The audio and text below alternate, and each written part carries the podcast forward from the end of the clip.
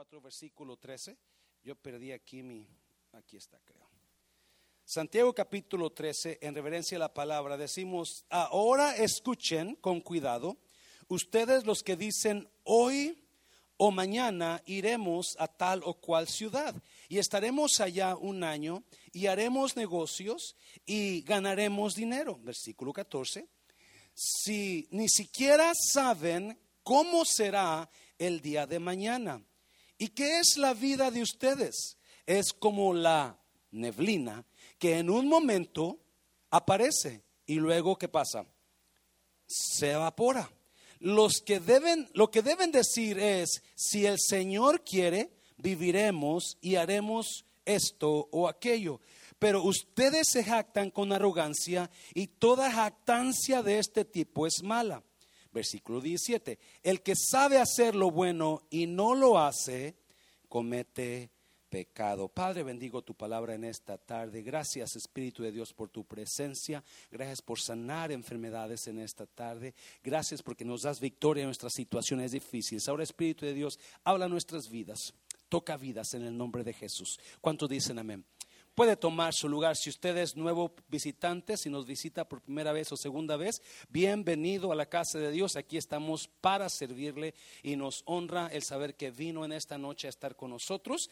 Hemos estado mirando el libro de Santiago por las últimas varias semanas y hoy nos toca terminar el capítulo 4 capítulo 4. La semana pasada hablamos un poco sobre los primeros 12 versículos, pero hoy nos toca hablar de los últimos versículos de la palabra. Y el apóstol Santiago se enfoca en las personas que no ponen a Dios como guía de sus vidas. So, esta palabra le he puesto una vida mal dirigida, porque el apóstol Santiago le habla a personas o a tres tipos de personas aquí que están dirigiendo mal su vida.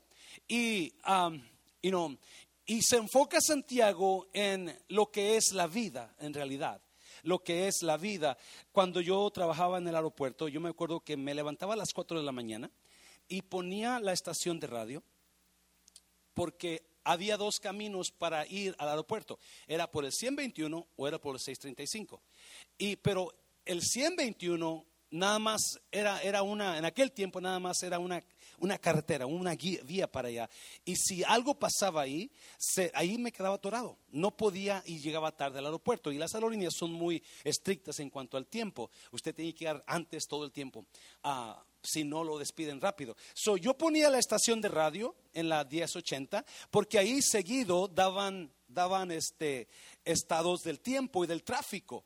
Y recuerdo que a veces decían, si usted va a ir por el 121, trate de evitar esa ruta porque hay un accidente fatal y está aglomerado ese camino y nadie puede pasar ahorita. So, enseguida me ponía a pensar, una persona esta mañana se levantó, se fue a su trabajo o quizás a viajar y quizás ni se despidió de su pareja ni de sus hijos, no sabiendo que jamás iba a regresar, porque era su último día. Y la única manera que lo mencionan en el radio es esta persona muerta está deteniendo el tráfico. Y eso era, me hacía a mí, oh, pues entonces voy a evitar el 121 y voy por el 635, ¿verdad? Porque, porque la verdad nosotros no pensamos, la mayoría de nosotros no nos imaginamos que algo así nos pueda pasar a nosotros. Escuchamos de alguien más, pensamos de alguien más que le puede pasar o le pasó algo, pero nunca pensamos nos puede pasar a nosotros. Y Santiago habla sobre la vida, sobre lo que es la vida. Y habla especialmente a las personas que nunca toman a Dios en consideración para decirle, Dios, ¿qué te parece estos planes? Nunca, simplemente hacen decisiones y yo soy culpable de eso. Hacemos decisiones sin consultar a Dios, ¿sí o no? Hacemos decisiones que después nos damos cuenta fue una decisión muy errónea. Fue una decisión que jamás debía haber hecho. Y algunos de ustedes, quizás, si algunos de ustedes están más o menos en mi edad, donde ya cada año ya te, te afecta mucho y, y, ya miras más para atrás que para adelante? Porque hay más para atrás que lo que puede haber para adelante, ¿sí? Y te das cuenta, wow, si yo no hubiera hecho esa tonta decisión, si no hubiera ido para allá, si no hubiera hecho eso, si yo hubiera buscado a Dios en esa decisión, ¿cuántos, no levante la mano, cuántos de ustedes ahora se dicen, ¿por qué me casé con esta persona? Oh, no vamos a entrar ahí, pero Santiago habla así. Santiago le está hablando a personas que nunca se detienen y le dicen a Dios, hey Dios, ¿cómo la ves? ¿Cómo la ves si hago esto? ¿Cómo la ves si hacemos esto?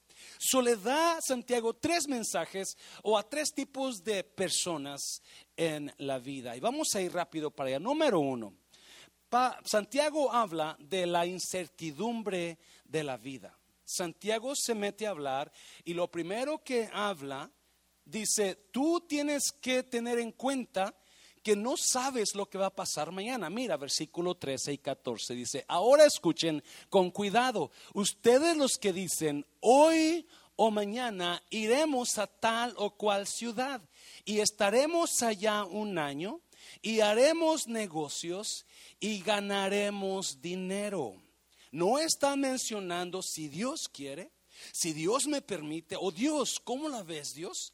Y versículo 14, si ni siquiera saben cómo será el día de mañana. So Santiago lo primero que habla, hey, tú no sabes qué va a pasar mañana. Es más, no sabes qué va a pasar saliendo de aquí de la iglesia. No sabes qué va a pasar mañana que te levantes. So, no te jactes de hacer cosas que quizás no vas a poder hacer. No vas a poder. Santiago habla de la incertidumbre de la vida. No sabemos qué va a pasar el día de mañana. Hacemos planes, pero la verdad es que solamente Dios sabe si esos planes se van a cumplir. Nadie sabía que este virus iba a venir y ya por dos años iba a ser tanto desastre en la vida. A veces pensamos y hacemos planes y qué bueno, la Biblia habla de planear, pero nunca sabes qué Dios va a traer. ¿Qué Dios va? a So, Santiago dice, no, ten cuidado al no meter a Dios en tus planes. Ten cuidado en no meter a Dios en tus planes porque tú no tienes ni idea qué va a pasar con tu vida. Y no, ¿Se ha preguntado usted cómo voy a estar de aquí a 10 años? ¿Cómo voy a estar yo de aquí a 5 años? La verdad, no sabemos. Planeamos, nos imaginamos, pues de aquí a 10 años yo voy a tener tantos años, me voy a ver más viejito. Qué triste se siente cuando tú sabes que, you cuando estás joven de 15, 16 años, tú te das cuenta y sabes que todavía tienes tiempo para mejorar.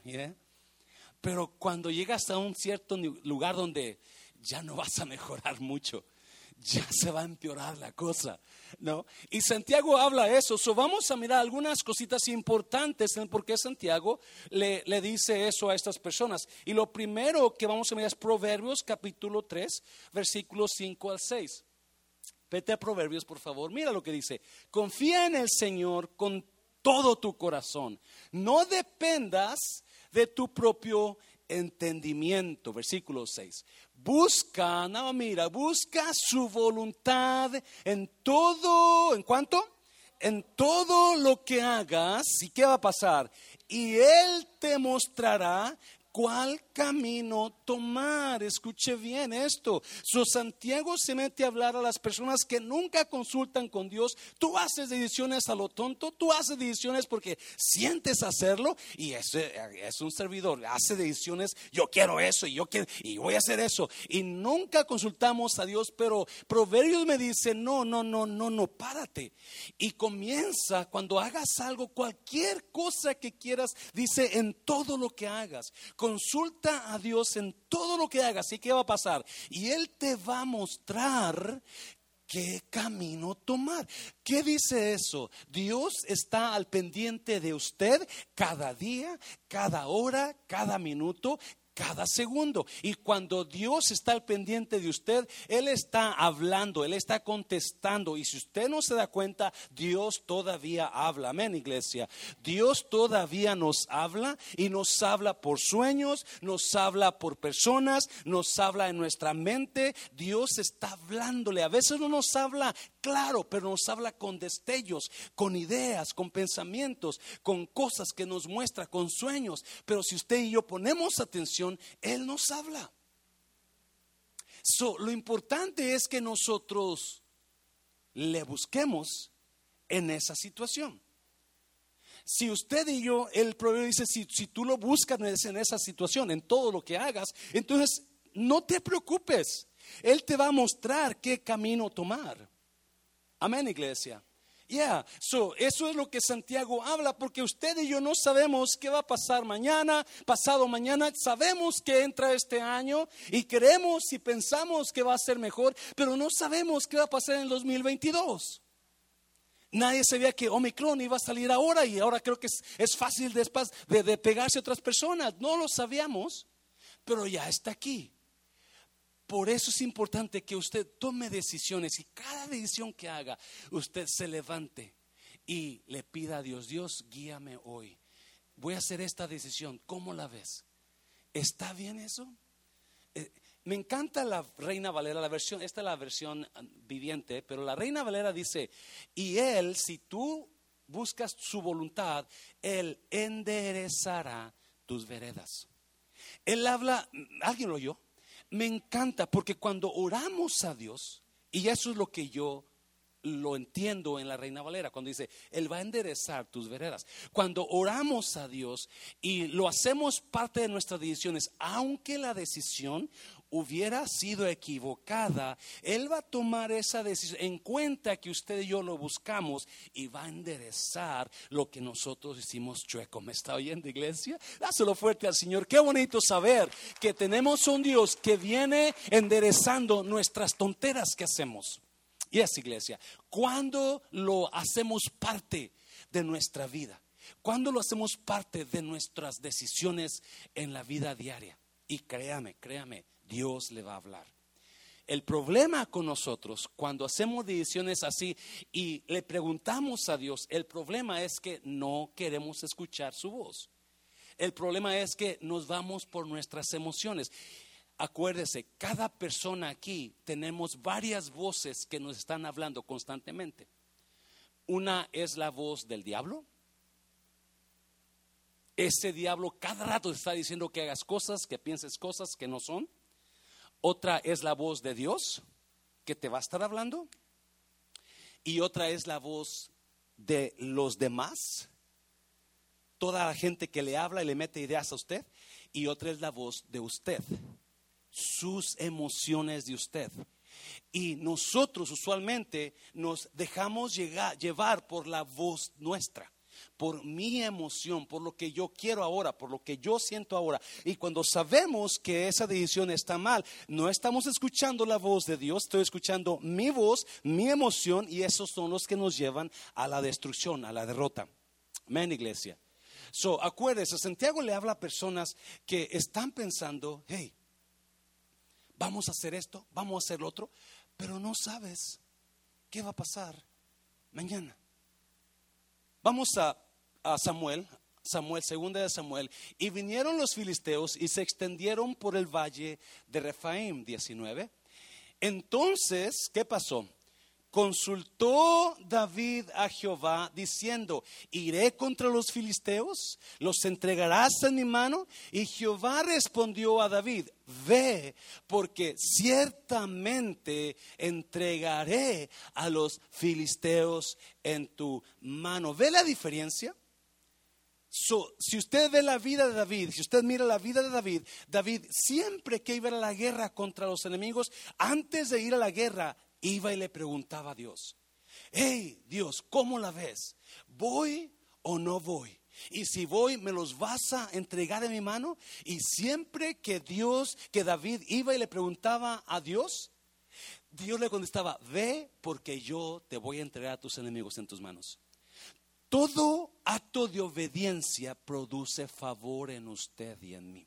Se lo voy a repetir. Todo acto de obediencia a Dios produce favor de Dios en usted y en mí. Cuando actuamos obedientemente a su palabra, agárrate porque va a venir bendición, va a venir poder, va a venir favor sobre usted, va a venir mejor vida. Todo porque lo pusiste a Él en medio de tus planes, todo porque obedeciste. ¿Alguien está aquí todavía, iglesia? ¿Estás aquí, iglesia? ¿Sí?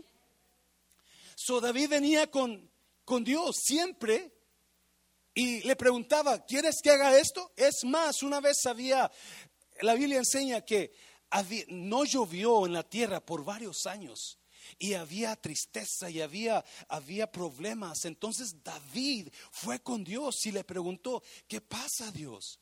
¿Por qué no ha llovido? ¿Por qué hay problemas? ¿Por qué esto? Y Dios le contestó esto y le dijo, es porque hay un grupo de personas que fueron dañados por el rey Saúl. Y ese daño no ha sido sanado. So, tú tienes que trabajar en eso para sanar el daño, para que la tierra sea sana. ¿Alguien me está oyendo, iglesia? me impacta que David para todo iba con Dios, para todo iba. Por eso David fue uno de los mejores reyes de la Biblia, hombres de Dios. Y David fue y, se da cuenta y le dice, estas personas fueron dañadas, so necesitas tú hacer justicia. Y fue, hizo justicia David. Y cuando hizo justicia David, comenzó a llover y la bendición vino. Porque todo acto de obediencia produce fe, produce favor en nosotros, produce poder en nosotros. Todo acto de desobediencia produce destrucción en nosotros. Dáselo fuerte, Señor Iglesia, dáselo fuerte. Oh, yes. So, lo primero que Santiago le habla es a las personas, es a los, a, los, a la vida a la incertidumbre de la vida, donde no sabemos qué va a pasar. Por eso es importante que cuando usted haga decisiones, usted vaya con Dios. Usted vaya, pregúntale a Dios, ¿cómo ves esto? ¿Cómo ves lo otro? Acuérdese. Usualmente la respuesta la va a encontrar en la palabra de Dios. Amén, iglesia. Ah, se lo voy a repetir. Usualmente cuando usted tenga una pregunta para Dios, la respuesta ya está en la palabra. Y se necesita obediencia a esa palabra para que usted actúe en la obediencia. Otra vez, el problema es que no queremos obedecer lo que la palabra enseña por nuestras emociones, por lo que yo estoy sintiendo, por lo que yo quiero. Y esa es la barrera que hay en los problemas que vean nosotros, porque no decidí escuchar, así como estos hombres no pusieron a Dios en sus planes. Y Santiago viene y los, los regaña y le dice, tú no sabes qué va a pasar. Tú no sabes cómo está el día de mañana. La otra cosa que Santiago habla es al, a lo corto de la vida. Número dos. Mira, número dos. Santiago le habla a lo corto de la vida, a la vida tan corta que podemos, que nosotros estamos viviendo. El versículo, ¿qué es el versículo? 14. Ah, si ni siquiera saben cómo será el día de mañana y qué es la vida de ustedes, es como la que, la neblina que en un momento aparece y luego se evapora, luego se deshace. ¿Ya alguien se dio cuenta de eso ya, verdad? se dio cuenta que Dios mío, ¿qué ha pasado en estos cuarenta y tantos años? ¿Qué, de qué he hecho de mi vida? Se han ido así. Y no, la neblina, usted sabe, es usualmente cae en la mañana y, dura unas o una hora o dos horas, pero luego enseguida se va. En, el aeropuerto hay dos razones mayores por las cuales se, se demoran los vuelos.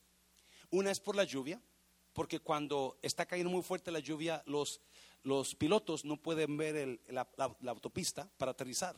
So tienen que esperar hasta que la lluvia se calme y puedan ver los pilotos para aterrizar, entonces se van los vuelos. Pero también la otra razón es por la neblina. Porque la neblina cubre el runway, la autopista, y los pilotos no ven el runway. So, lo que la diferencia de la lluvia con la neblina es que cuando la lluvia estaba fuerte podían pasar horas y horas y horas y no se iban los aviones o mejor se cancelaban porque la lluvia no paraba, pero la neblina no. La neblina duraba una media hora, 25 minutos. O nos llamaba la torre de control. Hey, ah, no puedes el avión todavía. ¿Por qué? Es que hay neblina allá donde va. Dame 20 minutos y yo te doy un update. Y enseguida, 20, 25, 30 minutos. Ok, ya puede salir. Porque la neblina se fue. Porque la neblina es rápida para irse. Y así es la vida. Y Santiago le habla a las personas que piensan que vas a vivir toda la vida. Y no te das cuenta que está tu tiempo puede pasar cualquier momento. No quiero ser pesimista, pero eso es lo que es la enseñanza. Santiago habla a cómo la incertidumbre de la vida no no puedes tú vivir haciendo decisiones solo sin involucrar a Dios en tus decisiones, porque no sabes qué va a pasar mañana, pero si involucras a Dios, la Biblia me dice que Dios te va a enseñar qué camino tomar. Si estos días pasados, mes de noviembre y parte de diciembre, pasé una crisis fuerte mental, quizás algunos se dieron cuenta, este, donde no podía dormir, no podía dormir, este, hubo sábados en la noche que yo, yo llegué aquí y no había dormido un minuto, eh, muy fuerte. Y, obviamente cuando usted no puede dormir, su, mente no está bien, no está concentrado, no sabe lo que está diciendo. Y quizás algunos de ustedes notaron quizás algo, ah, algo está pasando, ¿no? Quizás no lo sé si lo notó no lo notó, pero yo no podía con, concentrarme en las cosas por, por lo que estaba pasando, por la situación mental el ataque de guerra que estaba pasando. Gloria a Dios. Ah, yo tuve que tomar medicina para dormir, que nunca hago. Gracias a Dios ya la quité, ya no estoy tomando eso y estoy pudiendo dormir ahora sí. Y, y me siento mucho mejor. Pero you yo nunca pensé que iba a poder estar ahí. Nunca me imaginé que iba a pasar por ese tiempo. Pero Dios nos permite pasar por esos tiempos para poder ayudar a otros que están pasando por ahí. Amén, iglesia. So, todo es parte del plan de Dios. So, uh, Santiago aquí le habla a la gente que, que no se acuerdan, la vida es como una neblina, que ahorita está, pero en dos, tres horas ya no la encuentras, ya se fue, desapareció. Moisés en el Salmo, creo que es el Salmo 90, si lo puedes poner ahí, Mira, habla lo que dice Moisés. Dice, podemos llegar a vivir 70 años, hasta 80 si gozamos de buena salud. Vivimos trabajando duro y sufriendo y de repente nuestra vida termina y se acabó. Versículo 12. Haznos entender que la vida es como es corta para así que vivirla con sabiduría. Moisés se da cuenta que la vida, y eso que Moisés cuando murió, murió de 120 años, y la Biblia dice que Moisés cuando murió estaba fuerte. Su, su vista no le había caído, sus dientes no se le habían caído, no, no, necesitaba lentes para leer, era, fuerte Moisés de 120, pero él se dio cuenta que la vida es corta. Y la mayoría de nosotros estamos desperdiciando nuestra vida. Y esa iglesia, alguien está aquí todavía. Ahora que pasé por esa crisis, para iba, me di cuenta que yo no estaba manejando mi vida correctamente, mi tiempo. Moisés dice que son 70 a 80 años los que vamos a vivir. Algunos están viviendo hasta 100 años ahorita porque la gente está muy concentrada en la salud y qué bueno. Pero ¿se da cuenta usted que gastamos horas y horas en la computadora, en el celular, en la televisión, y no nos damos cuenta que estamos muriendo y no estamos usando el tiempo correctamente. O se la pasa discutiendo, peleando con su pareja, perdiendo tanto tiempo en el pleito cuando de verdad no se da cuenta, estoy perdiendo mi vida peleando. Cuando debo de estar usando el tiempo que me dio Dios para hacer algo bueno para tratar bien a mi pareja, para hacer algo para Dios. Yo no sé qué es lo que usted, cómo está invirtiendo su tiempo, pero yo le, le pido que cuando se vayan esta noche, usted se ponga a meditar o platique con su pareja cómo podemos mejorar. Porque lo que yo sentí hacer es levantarme más temprano y orar más temprano, irme a caminar más temprano, estudiar la Biblia más temprano y comenzar a usar mi tiempo sabiamente. Moisés dice, dame sabiduría, porque sé que la vida es corta. Dame sabiduría para poder utilizar mi tiempo bien. Y Santiago es lo que habla. Tú no sabes, no te das cuenta que tu vida es como un soplo, es como la neblina. Se va a ir. ¿Y qué está haciendo usted para poder administrar su tiempo correctamente? Algunos de nosotros necesitamos hacer cambios en nuestra vida. Amén, iglesia. Una de las áreas muy importantísimas en la vida es nuestra conexión con Dios. Y el domingo hicimos, hicimos trato con Dios. Vamos a darte un poco de tiempo más. Vamos a tener. Y otra de las áreas importantes para usted es su cuerpo físico. Amén, iglesia. Y mucha gente me dice, no tengo tiempo, es que no tengo. No, no, si usted quiere, usted puede hacer tiempo para cuidarse usted y para buscar a Dios. Usted puede irse a caminar 30 minutos. La estadística dice que con 30 minutos que usted camine, usted va a mejorar su cuerpo físico. Y eso nada más se toma levantarte 30 minutos más temprano. Y usted puede comenzar a hacer planes este año que viene para comenzar a gobernar su tiempo de usted, no que su tiempo lo gobierne usted. Y eh, eso, esos días que yo no puedo dormir, me di cuenta, yo necesito comenzar a, administrar mi tiempo mejor, porque de otra manera vamos a ir muriendo y no vamos a lograr mucho en la vida. ¿Alguien está aquí, iglesia? So, ¿Qué está haciendo usted? ¿Qué está haciendo usted para mejorar su tiempo? El Salmo dice, hey, uh, voy a vivir 70, 80 años. Algunos de nosotros ya estamos mirando, wow, me estoy acercando ahí, ¿verdad? ¿Cómo, ¿Cómo está viviendo su vida? ¿Cómo está tratando? Esta es su única vida aquí en la tierra. Dios no lo puso aquí para que esté peleado con su pareja todo el tiempo, peleando con sus hijos, sus hijas. Dios lo puso aquí para que disfrute su tiempo, para que haga a Dios parte de su vida y deje que Dios guíe su vida y usted pueda ser feliz en la vida. Amén, iglesia. Yo sé que esa temporada para muchos eh, de Navidad fue muy, muy estresante. Por tanto que andan haciendo, por tanto que tuvo que comprar, tanto que tuvo que gastar, es muy estresante. Y en lugar de sonreír y pasarla con su familia feliz, estaba estresado, estresada. Yo le digo una cosa, regrese a disfrutar la vida en Dios. Regrese a decir, yo no voy a, permitir que el estrés me, me gobierne mi tiempo y me mantenga enojado con mi pareja o con mi familia.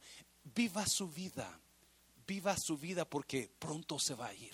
Dáselo fuerte al Señor, dáselo fuerte por favor. Mira, hay una, uh, Lucas capítulo 12, Lucas capítulo 12.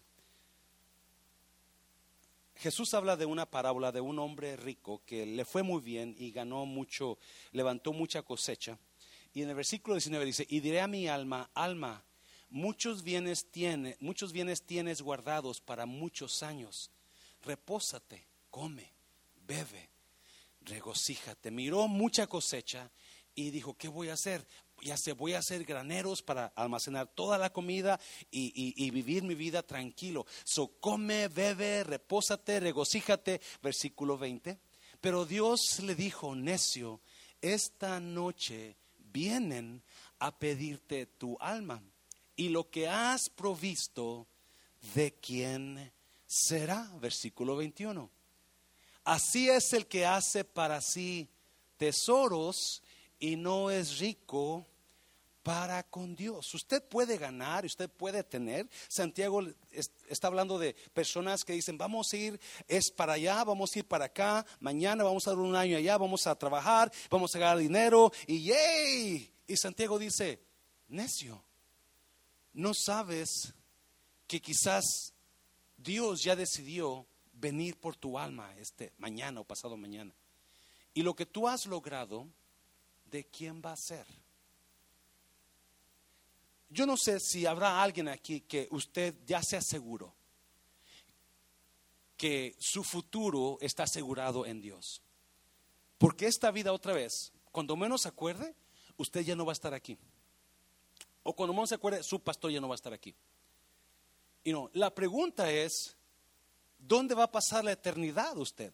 Si la vida es muy incierta y si no sabe cuándo este rico, hombre rico, tenía tantos bienes que no sabía qué hacer con ellos, pero dijo, ya sé, voy a pasarla bien, voy a vivir en lujos, en comidas, en hoteles, en viajes y me voy a reposar.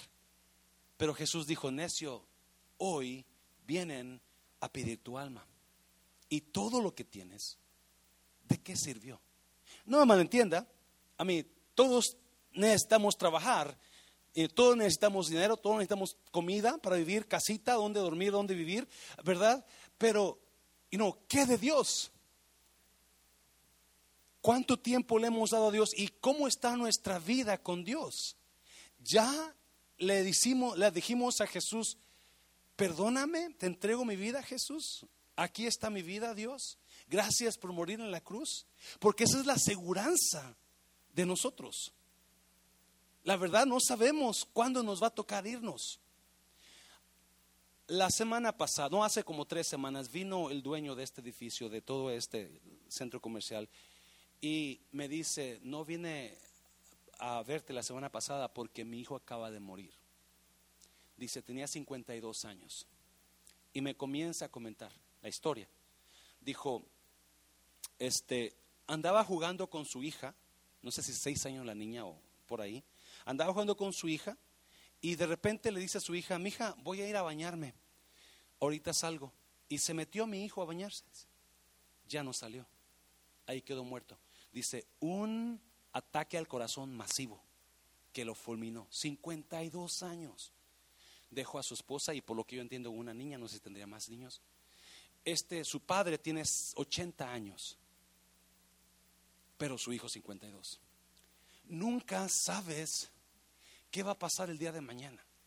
Y lo importantísimo del Evangelio es que para eso vino Jesús el Señor Jesús vino a morir en la cruz para que usted no esté dudando a dónde va a ir, para que usted cuando usted crea en Él, Él le da vida eterna, lo perdona y usted se muere sabiendo yo voy a estar con Jesús cuando me vaya. Porque esta vida, como dice Santiago, es otra vez, es pasajera. Y aquí solamente estamos pasando, dice la canción. Aquí estamos pasando. No, lo eterno va a ser allá. Allá vamos a vivir para siempre. Ya sea en el cielo o en el otro lugar. Pero no tiene que irse al otro lugar usted. Para eso Jesucristo vino a morir por nosotros. Dáselo fuerte, Señor Iglesia, dáselo fuerte. So, no deje que la vida o la muerte lo sorprenda porque no sabemos qué va a pasar, ¿verdad? Esperamos que esperamos que duremos mucho tiempo que no se muera pronto usted, ¿verdad? Que se muera pronto primero pastor, ¿verdad? y le habla a otro tipo de personas, Santiago, mira, versículo 17, ah, le habla a los del egoísmo de la vida, el egoísmo de la vida, el que sabe hacer lo bueno y no lo hace, comete, ¿qué?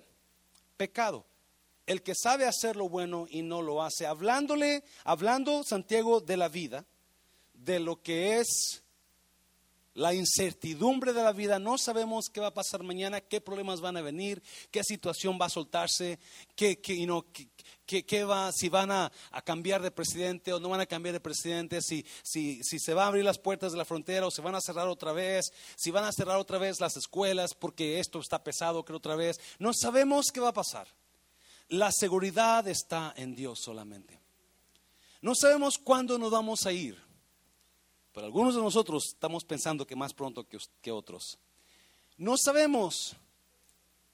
Lo que sí podemos decir a algunos es, si yo, si Cristo me pide mi alma ya, que venga. Y es iglesia. Si usted puede decir eso, qué bueno. Si usted no puede decir eso, hoy puede decirlo antes de que se vaya.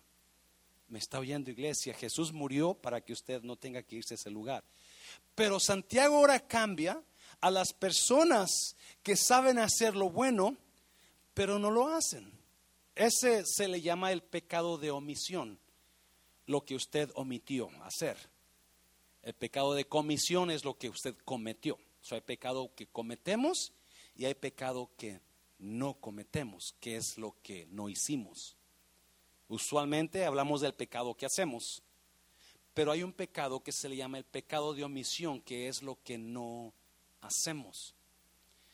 Y el pecado de omisión es esas personas que viven la vida, pero nunca usan lo que Dios les dio para bendecir a los demás. Viven la vida y saben que Dios les dio un talento, saben que Dios los puso en lugares donde pueden ser de bendición, pero nunca lo hacen. Eso es pecado. ¿Yes, iglesia? Yes. So, vamos a ir para Lucas otra vez, creo que es Lucas. Vamos para allá. Versículo, capítulo 10, versículo 30, para que usted lo entienda un poquito. Dice, respondiendo Jesús dijo, un hombre descendía de Jerusalén a Jericó y cayó en manos de ladrones, los cuales le despojaron e hiriéndole se fueron dejándole medio muerto. Versículo 31. Aconteció que descendió un sacerdote por aquel camino y viéndole pasó de largo. Ese sacerdote sabía o no sabía que esta persona necesitaba qué? Necesitaba ayuda. Pero ¿qué hizo el sacerdote? Cerró los ojos y dijo, ah, que lo haga otro. ¿Yes? Eso se fue. Versículo 33. Asimismo, un levita. Los levitas eran los que servían en el altar, ya sea cantando, sirviendo como sacerdotes, pero era un también un religioso. Asimismo, un levita, llegando cerca de aquel lugar y viéndole, pasó de largo, miró a ese hombre que necesitaba ayuda, en lugar de ayudarle, cerró los ojos y se fue. No hizo lo que debería de hacer. Versículo 33. Pero un samaritano, no, los samaritanos se odiaban con los judíos. So, Jesús hace un, un ejemplo, da un ejemplo que a veces las personas que las menos esperas son las que te van a dar la más ayuda. Pero un samaritano que iba de camino vino cerca de él y viéndole, ¿qué hizo? Fue movido a misericordia. 34.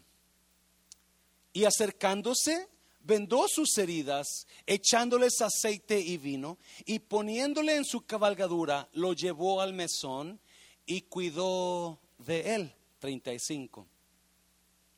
Otro día al partir sacó dos denarios y los dio al mesonero y le dijo, cuídamele y todo lo que gastes de más, yo te lo pagaré cuando regrese. Wow, 36. ¿Quién pues de estos tres te parece que fue el prójimo del que cayó en manos de los ladrones? 37. Él le dijo, el que usó de misericordia con él. Jesús le dijo, ve y haz tú lo mismo. Si miramos a dos ejemplos, el sacerdote y el levita, ellos sabían que ese hombre necesitaba ayuda, pero ellos decidieron no hacerlo. Es pecado de omisión. Yo no lo voy a hacer, que lo haga alguien más. Y la Biblia me enseña que usted tiene talentos, usted tiene dones que Dios quiere usar para bendecir a otras personas. La única razón que Dios le dio esos dones o talentos es para que usted bendiga a los demás, es para que usted bendiga a su iglesia, haciendo algo para su iglesia, trabajando en algún área, haciendo algo, o quizás para su pareja, hablándole de manera que va a levantar a su pareja, va a animar a su pareja. Yo no sé qué Dios le dio. Pero el no hacerlo es ser egoísta. ¿Sabe usted eso? Porque yo no sé, yo siempre pongo esto de ejemplo, yo no sé si Melvin tenga el poder de sanar, pero porque Melvin nunca quiere orar por nadie, quizás alguien que tenía cáncer, que tiene cáncer, llegó a la iglesia. Pero como Melvin, y perdón que te ponga este ejemplo, Melvin, porque él es, digo, él es un gran trabajador, siempre está trabajando aquí en el refrán. Ah, no va a orar por él, esa persona va a morir. Porque si Melvin hubiera orado por él o por ella, esa persona puede ser sana porque Melvin tiene el don de sanidad. ¿Alguien me está oyendo? So, cuando no usamos, cuando nosotros omitimos el servicio a Dios o omitimos ayudar, omitimos hacer algo por alguien más, estamos siendo egoístas. Y Santiago dice, el que sabe hacer lo bueno y no lo hace, le es pecado. ¿Sabía usted que un pastor me, me, me, mandó un texto ayer y me dijo, Pastor Lynn Gatsi, hermana, si usted lo conoce, me dijo, Pastor, 38% de los pastores este año 2021 cuitió del pastorado y se fueron a trabajar en lo secular. Y, yo, yo leí ese texto y yo decía, yo los entiendo. No es fácil dirigir una iglesia. No es fácil dirigir una, y menos una iglesia y un restaurante en este caso. Es muy difícil porque la mayoría de gente que trabaja en iglesias son que voluntarios que usan sus dones y sus talentos para que la iglesia siga. Y denle un aplauso a esas personas que usan sus dones y sus talentos, por favor. Si no fuera por ellos, la iglesia no estaría donde está. Pero, y si usted, you know, este año pasado, le digo una cosa, este año que está pasando, no hicimos drama de Navidad. Y, y yo siempre espero ver un dramita. Pero ¿sabe por qué no hicimos drama? Porque no hay gente que está dispuesta. Y si la hay, están cansados porque son los mismos que siempre están trabajando. So, para, para, un pastor, el tener gente que está dispuesta a dar sus dones, sus talentos, qué bendición. Y eso lo tenemos aquí. Tenemos hombres que nomás les marco, y algo está pasando en el refrán, y ahí van y corren y, hacen y trabajan lo que tienen que hacer. Mano Jaime llegó junto con Eben el otro día a trabajar y Daniel a trabajar algo en el refrán. Qué bonito es pero siempre usualmente son los mismos. O los pastores, cuando no ven ese apoyo, no saben qué hacer. Y en lugar de estar batallando, deciden irse. porque no hubo personas en su iglesia que decidieran usar lo que ellos tienen los dones, los talentos. Pastor, ¿en qué le ayudo? Ahí están los niños, ¿me puede ayudar? Tenemos un problema ahorita donde Mari tiene que dar con los niños y yo la necesito en el piano al final del servicio. Usted se da cuenta, Mari no está aquí al final del servicio. Y digo, Mari, necesito en el piano porque quiero que Rafa esté en el bajo. Y me dice, ¿y quién dejó los niños? So, you know, tenemos esos problemas donde la iglesia está sufriendo. Después del 2020 y 2021, las iglesias fueron impactadas muy fuerte. La gente dejó de ir, la gente ya no está yendo. Y Santiago le habla a esas personas que saben hacer lo bueno, pero no lo hacen. Y les dice, hey, no sean egoístas, comienza a dar lo que tienes. Y si le digo una cosa, aunque yo entiendo a esos pastores que cuitearon, pero la verdad me siento triste por ellos, porque no hay un sentimiento más precioso que saber que alguien va al cielo porque les predicaste el Evangelio de Cristo y porque escucharon el Evangelio en tu iglesia y ahora esa persona va al cielo. No hay un sentimiento más bonito de saber que una pareja que llegó aquí se iba a divorciar, pero escucharon la palabra y escuchando la palabra decidieron perdonarse y seguir echando ganas. Y cuando me dicen a mí, pastor, estamos juntos y nos ha ayudado mucho la palabra y estamos bien contentos, eso es satisfacción que nadie te lo va a poder quitar. Me está oyendo. Cuando llegues al cielo y tú serviste a Dios, ah, va a venir gente, porque la Biblia enseña que allá en el cielo va a haber gente esperándonos a los que hicimos ese impacto en sus vidas y van a decir, por él, por ella, yo estoy aquí. Me van, va a haber gente esperándole a usted. Si no fuera porque esa persona estaba en la puerta y me dio una buena mano y me, saludó, y no, yo no estuviera aquí. Yo me decidí quedar por esa persona que estaba ahí. Yo me decidí quedar por este niño, por este ah, maestro que me enseñó la escuela dominical. Eso es lo que Santiago está hablando. Usamos, o más bien caminamos por la vida pero no estamos dando lo que Dios nos dio para dar. No estamos, aunque sabemos hacer lo bueno, no lo estamos haciendo y estamos en pecado. ¿Alguien me está oyendo, iglesia? So, ¿Por qué no este año que viene usted háblele a Dios, pregunte a Dios dónde quieres que yo ayude, qué quieres que yo haga con mi vida? Dios tiene un propósito para usted. Dios tiene planes para usted. Solamente está en usted que usted le pregunte a Dios. ¿qué voy a hacer?